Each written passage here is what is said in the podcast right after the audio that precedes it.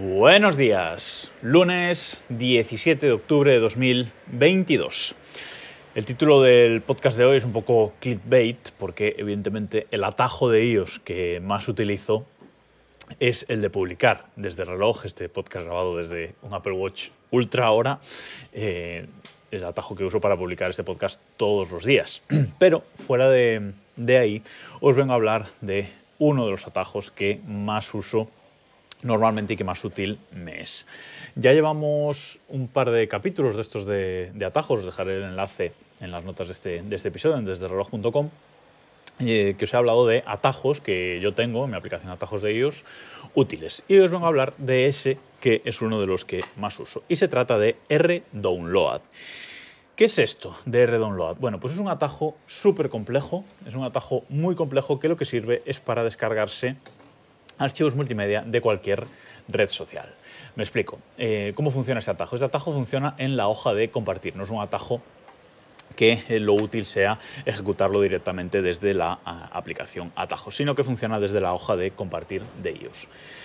Cuando estamos en Twitter, por ejemplo, y estamos viendo un tweet que tiene una, imagen, pues bueno, mm, si es una imagen, normalmente la aplicación, la propia aplicación de Twitter nos deja mantener pulsada la imagen y guardárnosla en nuestro carrete o si eh, utilizamos aplicaciones alternativas como yo que uso Tweetbot para leer Twitter, pues ahí también nos podemos descargar esa imagen.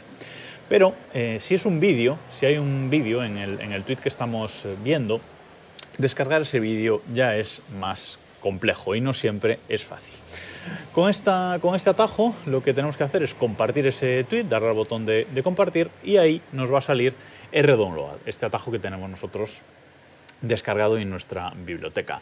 Le damos ahí y bueno, nos va a pedir eh, la primera vez que lo ejecutemos sobre todo ciertos permisos para visitar ciertas páginas web por todo el tema de eh, pues la seguridad que, implementa Apple en esto de los, eh, de los atajos. Tenemos que leer las URLs que nos va preguntando. Como digo, la primera vez que le damos permiso. Luego ya la siguiente nos va a preguntar y va a ser todo mucho más rápido. Le damos permiso y al final lo que hace es descargar ese vídeo de Twitter. Y a lo mejor en Twitter pues no es tan difícil de, encontrar otros métodos para descargar estas cosas. También tenemos eh, GIFs en, Twitter, ¿vale? Y eso es más difícil de descargar también como tal. Esta aplicación también lo hace. Compartimos el tweet que tenga el GIF y nos lo va a guardar en nuestro carrete o donde le indiquemos. En archivos también lo puede guardar. Pero eh, funciona muy bien también para Instagram. Eh, en, Instagram, que es más fácil, más difícil, perdón, descargarse las imágenes o los vídeos o los reels que, podamos ir viendo. Si alguno nos interesa, si alguna imagen de esa nos interesa, R-Download también nos facilita esa descarga. Eh, como digo, funciona igual. Compartimos la publicación de, Instagram, abrimos eh, R-Download en la hoja de, de compartir y a partir de ahí ya hace su magia es un atajo que tarda en hacer su magia porque es un atajo, como digo, largo y muy eh, complejo. Y al final lo que tenemos es descargado en, nuestra, en nuestro carrete de fotos, tenemos descargada esa publicación.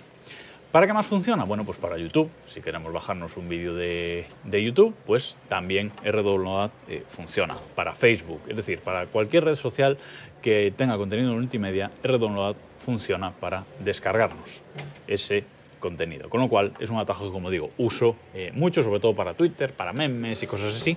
Eh, lo uso uso bastante esta extensión, porque no hay otra forma fácil, por lo menos en iOS, de eh, descargar estas cosas que no sea usando un atajo de este tipo. Tengo otro atajo que os quería comentar, un atajo más breve que se llama App Icon Downloader. ¿Y qué hace este, este atajo? Bueno, pues este atajo nos vale para descargarnos el icono de cualquier aplicación de iOS o macOS.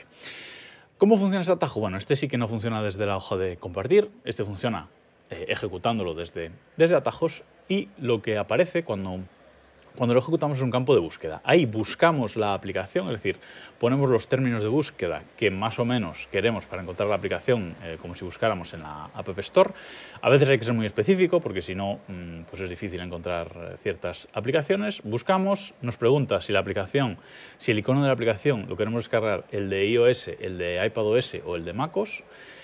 Y a partir de ahí, la aplicación nos muestra, creo que son seis aplicaciones que ella encuentra, que este atajo encuentra en la Apple Store. Seleccionamos la que, la que queremos y nos descarga el icono de la aplicación, que es algo que a veces es muy difícil también de, encontrar y de descargar de otra forma. Bueno, pues con este atajo también lo hace. Que es un atajo también bastante eh, complejo, tengo que decir.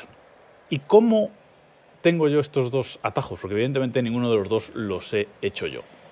Eh, sobre todo el de R-Download, que como digo es un atajo súper largo y súper complejo. Bueno, pues esto hay gente que se dedica a hacer atajos y compartirlos en Internet. Hay una página web que se llama routinehub.co, routinehub.co, que os dejaré el enlace también en las notas de este episodio, que es, digamos, un hub para compartir atajos entre la comunidad.